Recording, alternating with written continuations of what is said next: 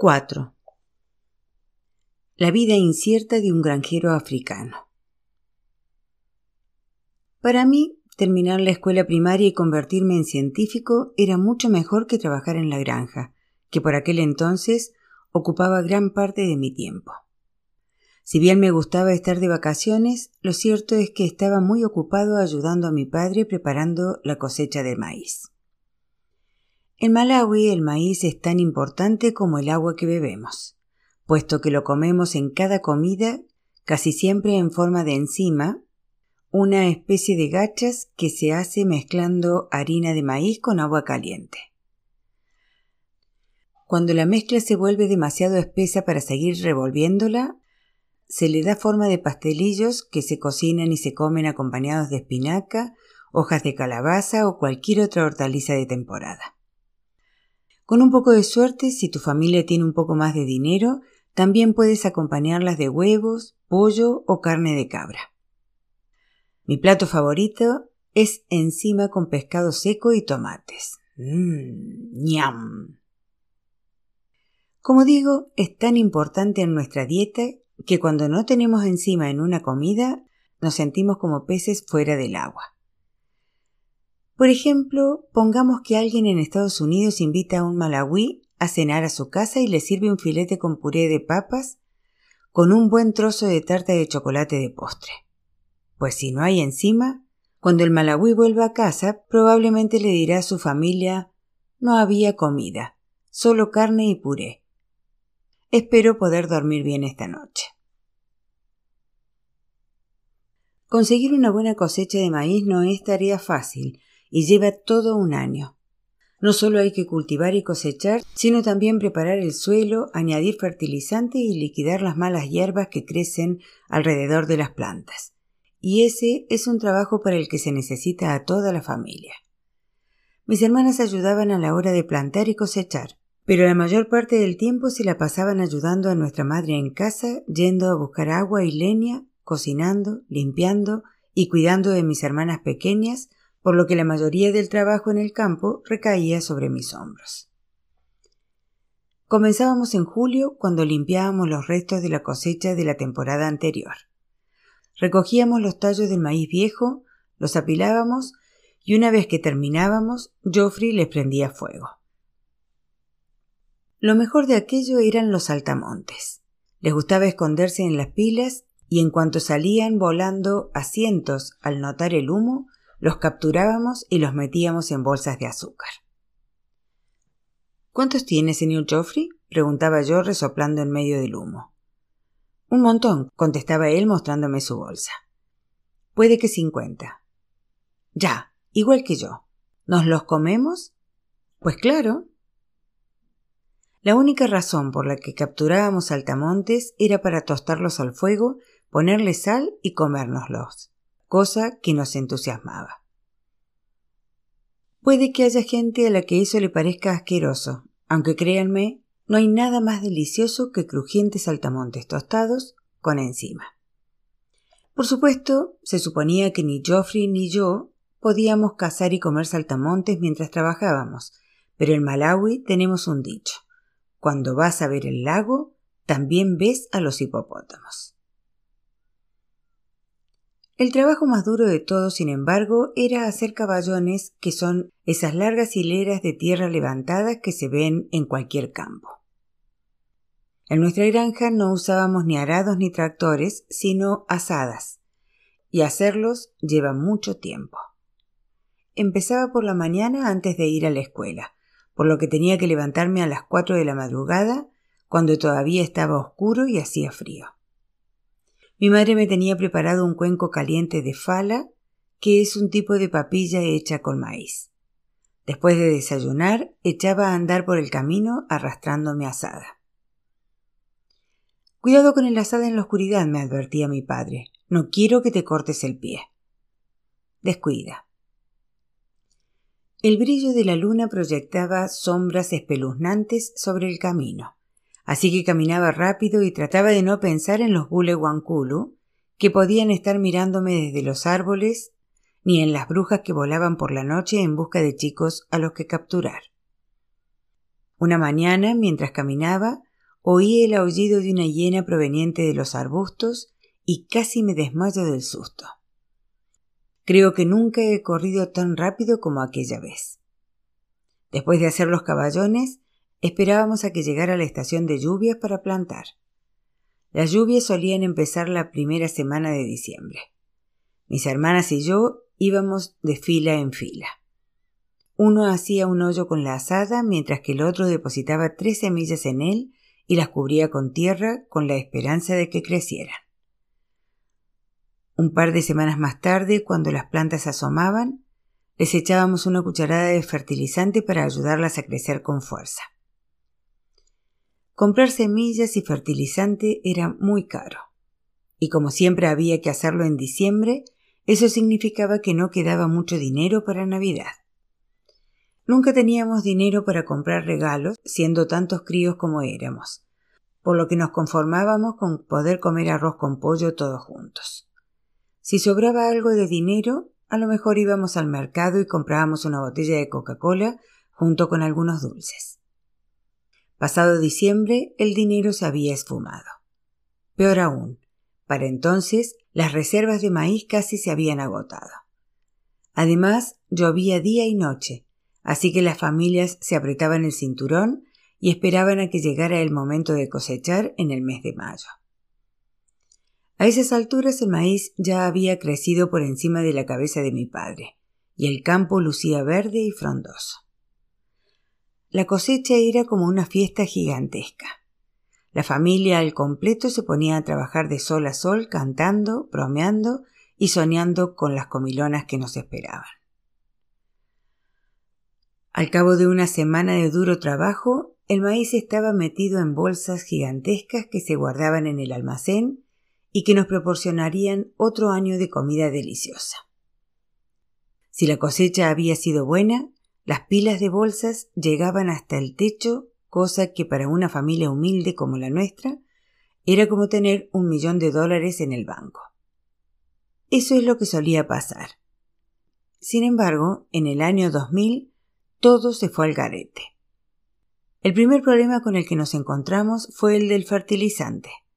Durante años, el gobierno malawí se había asegurado de que el precio del fertilizante y de las semillas fuera lo bastante bajo para que cada familia pudiera permitirse una cosecha por año. Pero nuestro presidente, un hombre de negocios llamado Bakili Mulusi, no creía que el deber del gobierno tuviese que ser ayudar a los granjeros, por lo que aquel año el precio del fertilizante aumentó de tal modo que la mayoría de las familias, incluida la nuestra, no pudo permitirse comprarlo. Eso implicó que cuando llegaron las lluvias y las semillas germinaron, no teníamos nada con qué ayudarlas a crecer. Lo siento, chicas, dije, pero este año dependen de ustedes mismas. Para aquellos granjeros que pudieron costearse el fertilizante, tampoco acabó importando, porque tan pronto como las semillas germinaron, el campo comenzó a inundarse. Llovió a cántaros durante días y días y eso acabó con casas y ganado, además de con el fertilizante y las plantas incipientes. Nuestro distrito sobrevivió sin mayores daños, pero en cuanto terminaron las lluvias, éstas se fueron para no volver, y Malawi cayó víctima de la sequía.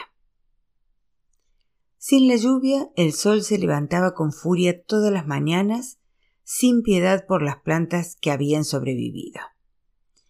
Llegados al mes de febrero, los tallos estaban tan debilitados que se habían inclinado hasta llegar al suelo. Para mayo, la mitad del cultivo se había echado a perder. Las plantas restantes apenas llegaban al pecho de mi padre, y si tomabas una hoja, ésta estaba tan reseca que se deshacía en la palma de tu mano. Una tarde mi padre y yo fuimos al campo y contemplamos toda aquella destrucción. ¿Qué será de nosotros el año que viene, papá? pregunté. Él suspiró. No lo sé, hijo. Al menos no somos los únicos. Le ha pasado lo mismo a todo el mundo. Aquella cosecha no hubo celebración alguna. No logramos llenar más que cinco bolsas de maíz que no ocupaban más que una esquina del almacén. Una noche antes de acostarme vi una lámpara de querosén titilando en la puerta del cobertizo y me encontré a mi padre de pie junto a ella. Estaba mirando las bolsas y no del modo que un hombre contempla sus riquezas. Parecía estar preguntándose algo. La respuesta no tardaría en llegar. 5.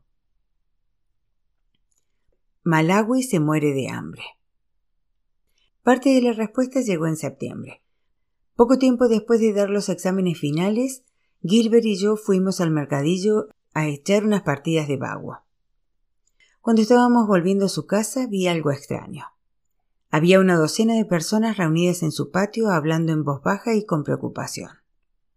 La mayoría eran mujeres, con las cabezas cubiertas con pañuelos de colores como lo que solía lucir mi madre, y todas llevaban una cesta vacía.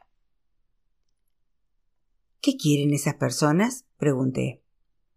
Vienen de aldeas lejanas, se han quedado sin comida, respondió Gilbert. Están aquí para ver si mi padre puede echarles una mano o conseguirles algo de ganjo. Algunas llevan días caminando. Ganju quería decir trabajo de un día, como limpiar campos o hacer caballones por poco dinero o por comida, y es el modo en que muchos campesinos se ganan la vida en Malawi cuando corren tiempos difíciles. Yo, sin embargo, jamás había visto tanta gente pidiendo trabajo a la vez. ¿Qué va a hacer tu padre? dije. Pues darles de comer, contestó Gilbert. No le queda otra elección. Es el jefe.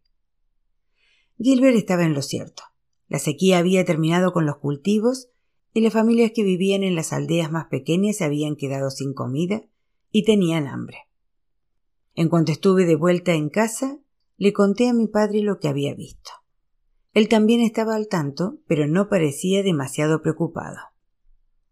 Me explicó que el gobierno siempre tenía grandes reservas de maíz para emergencias y que en épocas difíciles como aquella las vendía en los mercados a precios reducidos para que todo el mundo pudiera comer. No te preocupes, me dijo. Suceda lo que suceda, nuestra familia no pasará hambre. Unos días más tarde, sin embargo, mi padre volvió del mercadillo donde un grupo de granjeros había venido con terribles noticias.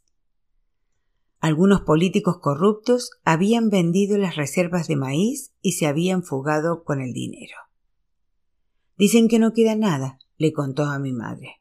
Esto es un desastre. Ahora solo Dios puede ayudarnos, dijo ella con cara de mucha preocupación. Entonces la escasez de alimentos empezó a asolar al país. Debido a la falta de maíz, el precio se duplicó y la gente comenzó a ir al bosque a cazar. Una noche antes de cenar fui a la casa del señor Moale para ver si podía darme algunos mangos. Cuando llegué encontré a la familia sentada a punto de comer. Justo a tiempo, dije. Cuando me fijé bien, no obstante, me percaté de que lo que había en sus platos eran hojas de calabaza y mangos verdes hervidos que debían de saber fatal. Aquí ya no hay más comida, me dijo el señor Moale, frunciendo el ceño y masticando. Más tarde vi a varios hombres haciendo caballones en los campos de Moale. Venían de otros pueblos y se marchaban al final de la jornada con un puñado de aquellos mangos verdes. Entonces, un día después, paseando por el mercadillo, vi algo que no había visto nunca. Las mujeres habían desplegado lonas de plástico en el suelo y estaban vendiendo gaga, que son las capas exteriores que cubren las mazorcas del maíz acaban en el suelo de los molinos y luego se usan para alimentar a los pollos y a los cerdos. Yo solía usar gaga como cebo en mis trampas para pájaros, pero nunca había visto gente comiendo eso. Sin embargo, ahora se vendía en el mercado a 300 guachas el manojo, tres veces más caro que lo normal. Una multitud de mujeres cargadas con cubos metálicos se arremolinaban en torno a las vendedoras, empujándose unas a otras. Apártense, que yo estaba antes, exclamaba una. Todos tenemos hambre, hermana, así que búsquese la vida. Cuando volví por allí, al cabo de una hora, ya no quedaba gaga. Me sobrevino un escalofrío como si alguien me hubiese despertado de golpe en medio de la noche y eché a correr hacia casa. Hasta ese momento nunca me había preocupado demasiado por nuestra situación. Tener trece años y estar siempre hambriento era parte de la explicación. Después de cada comida le pasaba el plato a mi madre y le pedía que me sirviera más. Claro, estaba al corriente de los problemas que tenían en el país, pero por alguna razón siempre daba por sentado que le sucedían a otros. Ese día, sin embargo, tuve miedo. En cuanto llegué a casa y abrí la puerta del cobertizo, casi me desmayo. No quedaban más que un par de bolas de grano que era como decir nada. Hice cuentas. Dos bolsas de maíz no durarían ni dos meses. En tres estaríamos muriéndonos de hambre. Y lo que era peor, todavía faltaban 210 días para la próxima cosecha. Casi siete meses. Además, todavía no habíamos plantado una sola semilla y cuando lo hiciéramos no había garantías de que fuera a llover ni de que tuviéramos fertilizantes.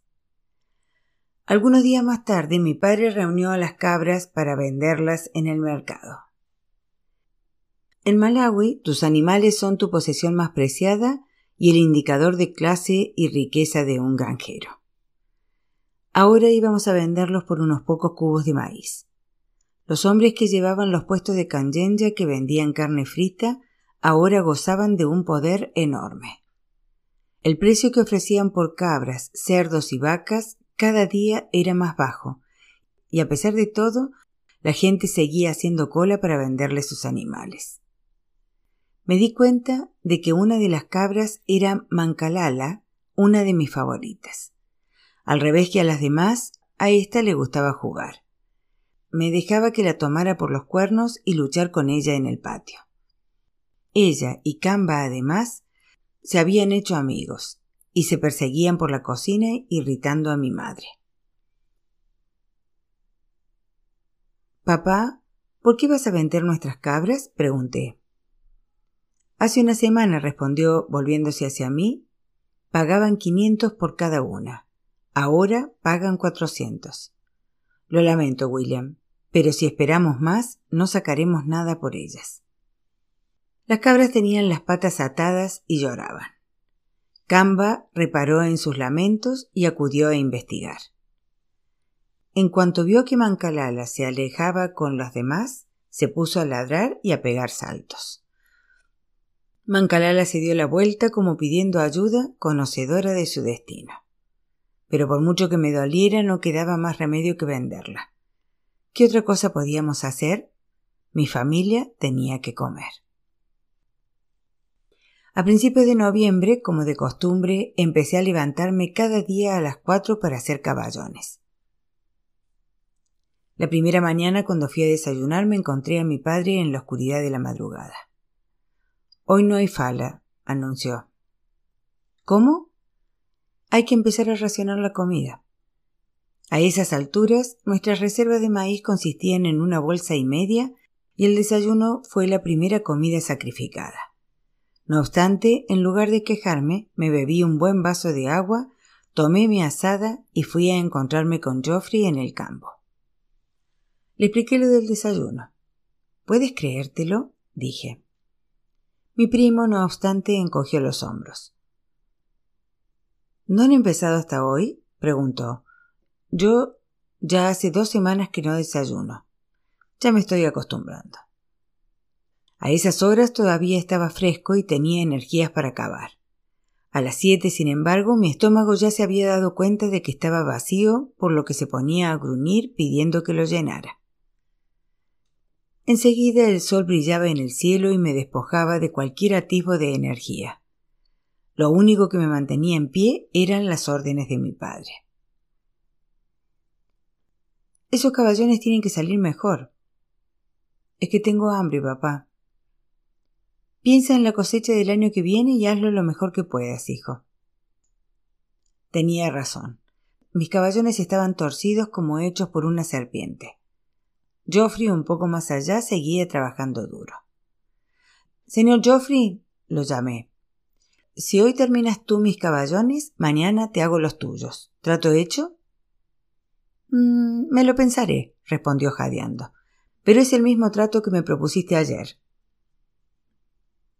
Yo trataba de levantarle el ánimo. Desde que había muerto su padre, él no era el mismo. Parecía triste y a veces se quedaba en su habitación todo el día y no hablaba con nadie. También tenía problemas de salud. No hacía mucho había ido al médico y éste había dicho que estaba anémico, producto de no llevar una dieta equilibrada. No tardé en descubrir que el desayuno no era la única comida que Geoffrey se saltaba. La comida escaseaba en todas partes. Estoy bromeando, aclaré, pero ahora en serio, no tienes buen aspecto. ¿Por qué no te tomas un descanso? No puedo, respondió él sin dejar de cavar. Ya lo sabes. La verdad es que Geoffrey no iba a volver a la escuela. Debido a la sequía y a la muerte de su padre, su madre no tenía dinero para pagar las tasas escolares y de todos modos necesitaba que Geoffrey y su hermano Jeremía trabajasen y trajesen algo de comida a casa. Ese día fingí no estar al tanto. Ya falta poco para que tu primo empiece la escuela secundaria, dije refiriéndome a mí, y empiece a llevar pantalones largos. Y tu primo también, señaló él. Hmm, ya lo veremos. Puedes estar seguro. Geoffrey no era el único que estaba cambiando. Camba tampoco era el mismo. Yo era consciente de que sus mejores años habían quedado atrás cuando todavía vivía en la plantación y resultaba obvio que la edad estaba empezando a pasarle factura. Además, desde el comienzo de la sequía había adelgazado mucho. Supongo que la comida que yo le daba por la noche no era suficiente. Debido a eso, ya no podía mantener a raya a los ratones del campo y los demás perros lo superaban a la hora de buscar comida en la basura. Camba ya no perseguía gallinas por el patio, sino que se tumbaba a la sombra y descansaba. Ya se le marcaba las costillas en los costados. Una noche, cuando le lancé una bola de encima para comer, no pudo atraparla al vuelo y le dio en la cabeza. ¿Qué te pasa, abuelo? Bromeé. Camba la dio la cabeza, tomó la bola y se la zampó de un bocado. Algunas cosas nunca cambiaban. Diciembre llegó acompañado de cielos cubiertos y fuertes lluvias. Granjeros de toda la región hicieron todo lo que pudieron para plantar las semillas para la próxima cosecha, si bien muchos habían abandonado sus campos para ir en busca de comida, y no pasó mucho tiempo hasta que la tierra se llenó de malas hierbas. Mi padre consiguió plantar una pequeña cantidad de maíz, pero no disponía de fertilizante. Asimismo, también se hizo con bastantes semillas como para plantar un cuarto de hectárea de tabaco que acabó siendo nuestro salvavidas en los meses siguientes. Lo que empezó como una sequía con la consiguiente escasez de maíz, acabó convirtiéndose en una verdadera hambruna que ese invierno empeoró hasta el punto de que apenas quedaba gente en pie. Aquellos que buscaban comida empezaron a congregarse en el mercadillo a los lados de los caminos. Grupo de hombres iban de casa en casa con sus asadas, pidiendo trabajo con la ropa empapada por la lluvia y cubierta de barro. La respuesta que recibían era siempre la misma. No tenemos nada. Mientras ellos buscaban Ganju, las mujeres se amontonaban junto a la casa del jefe, donde Gilbert les daba bolsas de harina. Las colas eran interminables. Los niños lloraban a causa de sus estómagos vacíos e hinchados, y algunas mujeres se desmayaban en cuanto llegaban. Una vez que la madre de Gilbert les daba de comer lo que podía, ellas seguían andando en busca del siguiente bocado. La hambruna llamó a la puerta de casa antes de lo que yo había imaginado. Durante la segunda semana de diciembre, mi madre molió el último cubo de maíz que equivalía exactamente a doce comidas más. En cuanto salió del cobertizo, yo me asomé al interior. Lo único que quedaba dentro eran bolsas vacías apiladas en un rincón como ropa sucia esperando a ser lavada. Traté de recordar el aspecto que tenía el almacén cuando estaba lleno, pero la verdad era que no tenía energías suficientes para ello. Esa noche mi padre convocó a la familia en la sala de estar. Dada nuestra situación, dijo, he decidido que es mejor que nos limitemos a una comida por día. No queda otro remedio. Mis hermanas y yo empezamos a deliberar sobre qué comida debía ser escogida. Yo voto por el desayuno, dijo Aisha de doce años. Yo prefiero el almuerzo, dijo Doris. No, será la cena, sentenció mi padre. De día resulta más fácil no pensar en el hambre, pero nadie debe meterse en la cama con el estómago vacío. Así que comeremos de noche. Mi estómago estaba acostumbrado a que le dieran de comer cada vez que hacía ruido. No desayunar era una cosa, pero no desayunar y no comer al mediodía era un auténtico ejercicio de paciencia y dolor. Resultaba todavía más complicado para mis hermanas que no comprendían por qué nadie las alimentaba. ¿Es que no me oyes, mamá? gritaban. Tengo hambre. Ya lo sé, querida, contestaba mi madre, pero tienes que tratar de aguantar. La cena se sirvió tarde la primera noche. Mi padre encendió la lámpara de queroseno en la sala de estar y todos nos sentamos en torno a ella contemplando el humo negro que subía en espiral hasta el techo. Lo primero que hicimos, como siempre, fue lavarnos las manos. Mi hermana Doris fue echándonos agua caliente sobre las manos de uno en uno mientras nosotros las frotábamos con jabón y nos las enjuagábamos en la pica. Cuando terminamos de lavárnoslas, por fin mi madre traía dos cuencos y los destapaba. Traten de que dure, dijo sentándose en el suelo con nosotros. El primer cuenco contenía encima, pero en lugar de la habitual montaña de pastelillos, no había más que un único pedazo de masa grisácea. El segundo cuenco tenía una minúscula porción de hojas de mostaza. Nos fuimos pasando los cuencos y ni siquiera nos molestamos en usar platos. La cena se había acabado en cuestión de minutos. Teniendo en cuenta la poquísima harina que nos quedaba, me di cuenta de que solamente un milagro podría salvarnos, a no ser que antes se nos ocurriera alguna idea genial. A la mañana siguiente mi padre nos comunicó su brillante plan. Vamos a vender toda la comida que nos queda, dijo. Para mí aquello no solo no tenía sentido, sino que era la peor idea que había oído jamás. No obstante, mi padre procedió a explicarnos que usaríamos la harina para hacer pasteles y venderlos en el mercado. Con el dinero que consiguiéramos compraríamos más comida. Era una apuesta realmente arriesgada. Así, mi madre mezcló la harina que nos quedaba con soja en polvo y azúcar, y preparó sigumu, una especie de bizcochos pequeños. El delicioso olor que desprendían mientras se cocinaban encima del fuego salió de la casa y llegó hasta el camino, haciendo que los hombres que pasaban por allí, en busca de trabajo, se detuviesen en seco. Incluso los pájaros se sintieron atraídos. Se arremolinaron afuera de la cocina y se pusieron a cantar una melodía lastimosa. Aquel aroma pareció apoderarse de mí como un espíritu ajeno, colándose en mi estómago vacío e imbuyéndome de fuerzas renovadas. Normalmente cuando mi madre preparaba sigumu, me dejaba repasar con los dedos la olla donde hacía la masa. En Malawi eso era una costumbre tan querida que los niños hasta le habían dado un nombre. VP por Bapasi Pot, o sea, el fondo de la olla. ¿BP, mamá?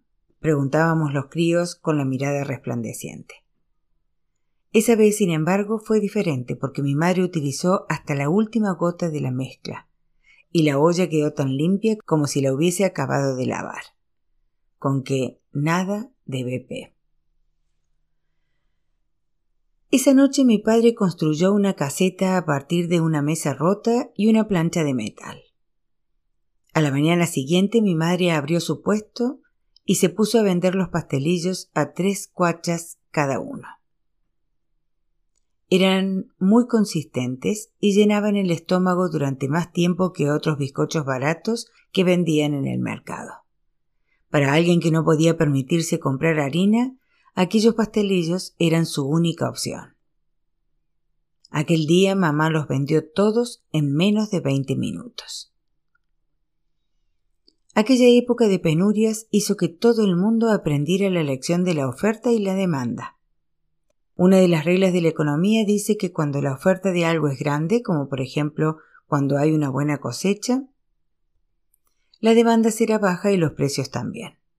Sin embargo, cuando ocurre lo contrario y la oferta es baja, como ocurría durante la hambruna, la demanda es abrumadora y los precios se ponen por las nubes. Desde que el país se había quedado sin maíz, los hombres de negocios habían empezado a viajar a países vecinos como Tanzania a comprar camiones enteros de grano. Cuando el maíz llegaba al mercado de Wimbe, el precio era mucho más elevado de lo normal, en parte por el costo de la gasolina y porque a veces los camiones se averiaban, pero también porque los comerciantes sabían que la gente estaba hambrienta y que pagaría lo que le pidieran con tal de sobrevivir. Afortunadamente uno de esos hombres, el señor Mangochi, era amigo de mi padre y nos hizo un buen precio. Por el dinero que mi madre ganó vendiendo pastelillos, Mangochi le dio un cubo lleno de grano que ella molió, guardando la mitad de la harina para preparar más gumo. La otra mitad serviría para tener algo de encima para llevarnos a la boca por las noches, junto con algunas hojas de calabaza o mostaza a modo de acompañamiento. Seguiríamos pasando hambre, pero la certeza de una comida diaria hacía que resultara más soportable. Mientras podamos seguir haciendo esto, conseguiremos salir adelante, dijo mi padre. El beneficio es ni más ni menos que seguir vivos. Un par de semanas más tarde, mi madre estaba volviendo del mercado cuando un camión enorme pasó por la carretera. La carga estaba tapada con lonas y la gente comentó que se trataba de maíz. Lo llevan al almacén que el gobierno tiene en Chamama, le contó alguien. Cuando estuvo de vuelta en casa me llamó y me dio la noticia. Mañana por la mañana, bien temprano, irás a Chamama, me dijo. Chamama estaba a casi veinte kilómetros, así que expresé mi disconformidad. ¿Estás segura de que no se trata de fertilizantes? Porque he oído que... Ya me has oído, soltó mi madre a la que no le gustaba que sus hijos le replicaran y menos en una situación como aquella. Mañana irás allí. Si ella estaba en lo cierto, se trataba de muy buenas noticias. Quería decir que el gobierno se había hecho con algún excedente de maíz, tal vez procedente de Tanzania, y que lo vendería a un precio más bajo. Teniendo en cuenta por lo que se estaba vendiendo en el mercado, era el único modo de salir de esa. A la mañana siguiente me levanté a las cinco, me monté en bicicleta y partí hacia Chamama con un saco de harina vacío colgado en el manillar. A medida que fui avanzando por aquellas estrechas y polvorientas carreteras, me di cuenta de que otros muchos habían tenido la misma idea. ¿Van a Chamama? pregunté. Eh, contestaron asintiendo. La tienda del gobierno estaba situada en el mercado central. En cuanto alcancé mi destino, vi que las colas a la puerta de la tienda llegaban hasta la carretera, una distancia que equivalía a más de dos campos de fútbol.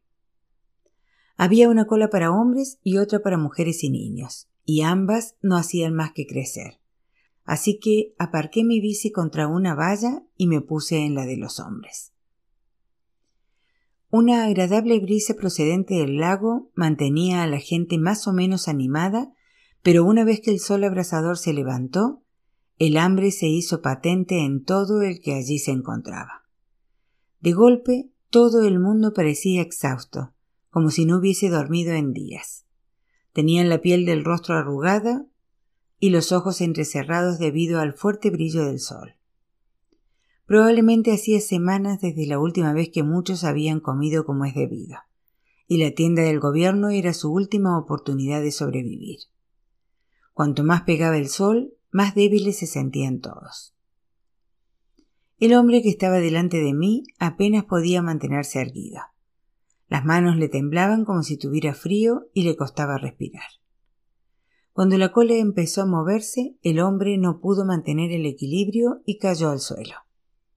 Para mi espanto, nadie lo ayudó. Sencillamente la gente fue pasando por encima de él. En la otra cola había bebés llorando a causa del hambre y niños agarrados a los vestidos de sus madres. Si hay algo que recuerdo particularmente de aquel día en Chamama, es el llanto de los bebés. Tras esperar durante varias horas, la gente empezó a ponerse nerviosa primero y furiosa después. Furiosa con el sol, furiosa con la gente, con el mal olor, furiosa con el gobierno, con el polvo y con el aire que ocupaba su estómago. Mientras avanzábamos, centímetro a centímetro, la impaciencia se apoderó de todos. La gente comenzó a apretar hacia adelante. Alguien me empujó por la espalda con tanta fuerza que tuve que tomarme del hombre que estaba delante de mí para no caerme. Entonces, unos chicos que estaban al final de la cola salieron corriendo hacia adelante, escurriéndose entre la gente como ratones debajo de una puerta. ¡Eh! No se cuelen. exclamaron los demás. Llevamos aquí desde el amanecer. No sirvió de nada. Todo el mundo sabía que tarde o temprano el maíz se acabaría, y nadie quería ser el pobre desgraciado que se quedara con el saco vacío. Cuanta más gente siguió colándose, más nerviosos se pusieron los demás. De repente, las dos colas se abalanzaron sobre las puertas a la vez. La oleada de cuerpos me levantó del suelo y me llevó hacia adelante. Noté que me quedaba sin aire y que ya no veía el cielo. Estaba siendo engullido por aquella ingente y terrorífica marea humana y no había nada que pudiera hacer. ¡Basta! grité. No puedo respirar. Fue en vano. Sucedió entonces algo extraño. Todo se oscureció. Los gritos y los lamentos de los niños se esfumaron y fue como si todo se apagara en cámara lenta. Pensé que tal vez acababa de morir y una parte de mí incluso se sintió aliviada. Pero no. Entre la gente divisé el depósito del gobierno más cerca de lo que nunca había estado. La multitud me había llevado hacia adelante como si de un ciclón se tratara. Logré poner los pies en el suelo y escurrirme entre los cuerpos. De algo servía estar flaco. Un minuto más tarde alcancé la entrada del edificio y conseguí pasar entre las puertas. Una vez adentro, la oficina estaba tranquila y en silencio, y delante de mí había una montaña de maíz que me llegaba a la cintura. Ahí había más comida junta de la que yo había visto en meses. Había entrado justo a tiempo porque afuera había estallado una pelea monumental.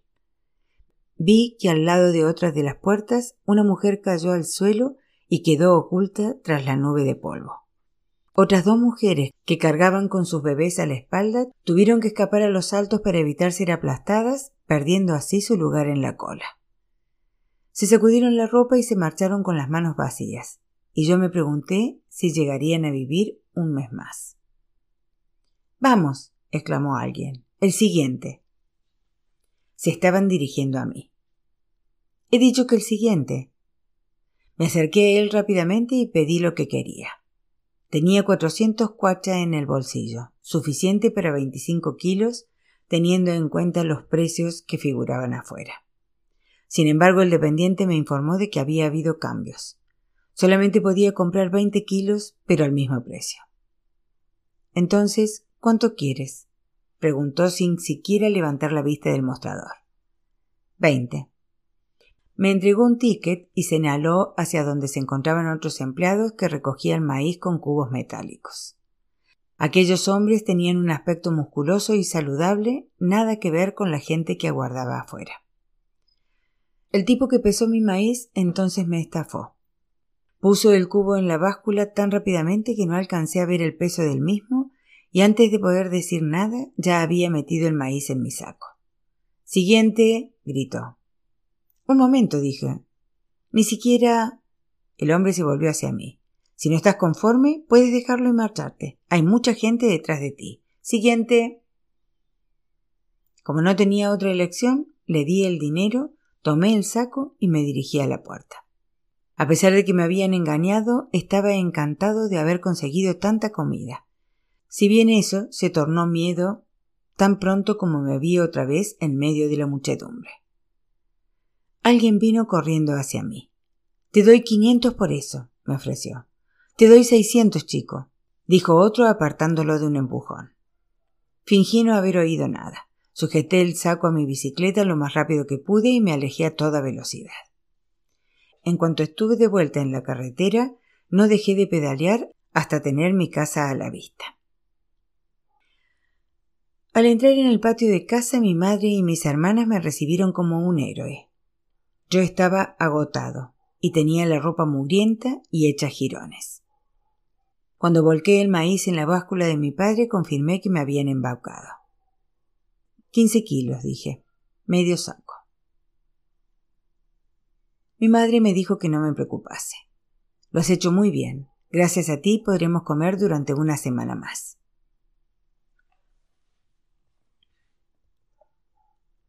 Los días que siguieron a lo de Chamama, la gente empezó a vender sus pertenencias. Una mañana que llovía con fuerza estaba sentado en el Porsche cuando vi pasar a varias personas que avanzaban como hormigas en fila y lentamente mujeres que cargaban con grandes recipientes sobre sus cabezas, repletos de utensilios de cocina, tazas, cucharas, cuchillos, cosas de uso diario de una vida normal que había dejado de serlo. Hombres con sillas y sillones a la espalda. Uno incluso arrastraba una pesada mesa de comedor por el barro. Se dirigían todos al mercadillo a ver cuánto dinero o maíz podían conseguir. ¿De qué podía servir una mesa, por ejemplo, si no había comida que poner encima? Camba yacía tumbado a mis pies. Cada algunos segundos movía la cola lentamente para espantar las moscas que se posaban sobre su espalda. Cada vez estaba más débil y más flaco, y yo sabía que era por mi culpa. El plato de comida diario incluía a toda la familia, pero no al perro. Camba solo comía si yo compartía mi ración con él, y la mayoría de los días yo estaba tan hambriento que me comía toda sin pensar. Sus quejidos a causa del hambre empezaron a despertarme por la noche y ya no podía volver a dormirme a causa de los remordimientos. Así que aquella mañana en cuanto dejó de llover, lo dejé en el Porsche y me dirigí con los demás al mercadillo. Camba ni siquiera hizo ademán de seguirme. La hambruna había cambiado por completo al pueblo. La mayor parte de las tiendas, como la del señor Banda, habían cerrado y las mujeres del mercado habían abandonado sus puestos. Los comerciantes se habían unido a la multitud de gente hambrienta, abocándose a la búsqueda de comida y vendiendo sus posesiones. Indiri Indi Malonda, anunciaba un hombre. Tengo algo para vender. ¿Qué les parece este radio? La tengo casi regalada. Otro hombre había puesto a la venta las planchas de metal del techo de su casa por una taza de harina. Por un techo de paja podías comprar media taza. ¿Para qué quiero el techo si ya estoy muerto? decía. Unos pocos hombres de negocios, como el señor Mangochi, les compraron los muebles a sus vecinos y más tarde se los devolvieron pero lo cierto era que la mayoría de la gente no tenía dinero para comprar nada, con que se limitaba a negar con la cabeza y seguía con su camino. Dentro del molino de maíz, un grupo de niños desesperados se había reunido en torno a la máquina. Cada vez que alguna mujer llegaba para moler un cubo de grano, lo cual a estas alturas era muy poco frecuente, los chicos contemplaban con anhelo la nube de harina que se formaba encima del cubo. Tan pronto como la mujer sacaba el recipiente de debajo del tubo por donde salía la molienda, los chicos se lanzaban al suelo y lo dejaban limpio. Para mediados de diciembre apenas quedaba nada por moler y el edificio del molino se quedó en silencio. Entonces llegó la Navidad, que solía ser mi época favorita del año.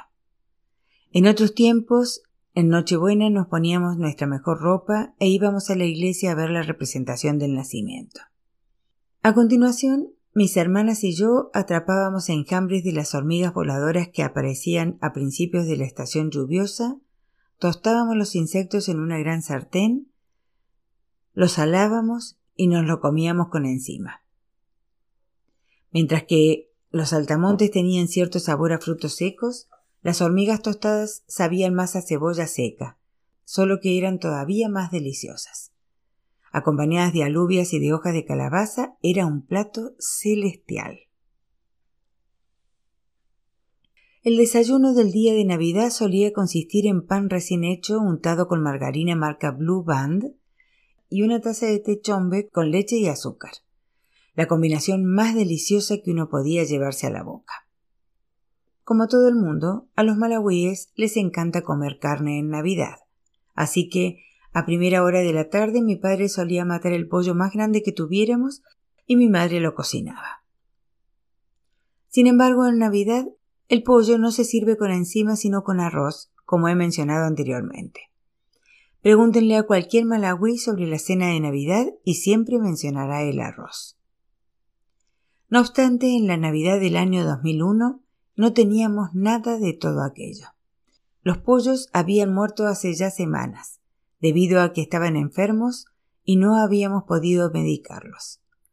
Lo único que quedaba era una gallina solitaria que se había convertido en un triste símbolo de todo lo que habíamos perdido y nadie se atrevía a tocarla. Todas las iglesias anularon las ceremonias de Nochebuena debido a la hambruna, y esa noche mis hermanas y yo estábamos tan débiles que ni siquiera nos molestamos en atrapar hormigas voladoras. A eso del mediodía mi madre consiguió servirnos un almuerzo navideño, pero no fue otra cosa que la habitual masa de encima. Probablemente había trabajado muy duro para poder proporcionarnos esa comida extra, pero era imposible comerla con alegría. Luego fui a visitar a Geoffrey, lo que hizo que me sintiera todavía peor. Me lo encontré sentado en su cama, demacrado y cansado. Desde que su madre se había quedado sin comida hacía un mes, él había salido a buscar Ganju por los caminos como tantos otros. Había encontrado trabajo haciendo caballones y sacando malas hierbas, pero eso no bastaba para alimentar a toda su familia. A menudo pasaba días enteros sin alimentarse y lo que era peor, había descuidado la plantación de maíz. Eh, hombre, dije. Hace días que no te veo. Tienes el campo lleno de malas hierbas.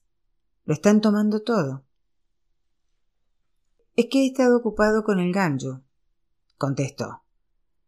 Al principio era para conseguir comida para pasar el mes, luego la semana y ahora el día.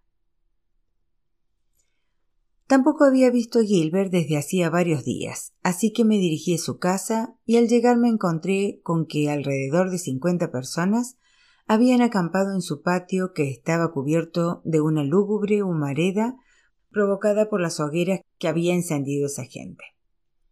Gilbert estaba de pie junto a la puerta de entrada. Feliz Navidad, ¿eh? dije con sarcasmo. Está claro que aquí no, respondió. Seguro que el jefe Wimbe ha preparado un arroz con pollo delicioso. Gilbert negó con la cabeza decepcionado. Se lo hemos dado casi todo a esta gente, dijo. Hoy solo hay alubias y encima. De repente me di cuenta de que algo olía muy mal, tanto que fruncí los labios asqueado. ¿Qué es ese olor? pregunté. Ah, eso, respondió él señalando a la gente. Ya ni siquiera se molestan en ir al retrete y defecan en la hierba. Ten cuidado por donde pisas. De acuerdo.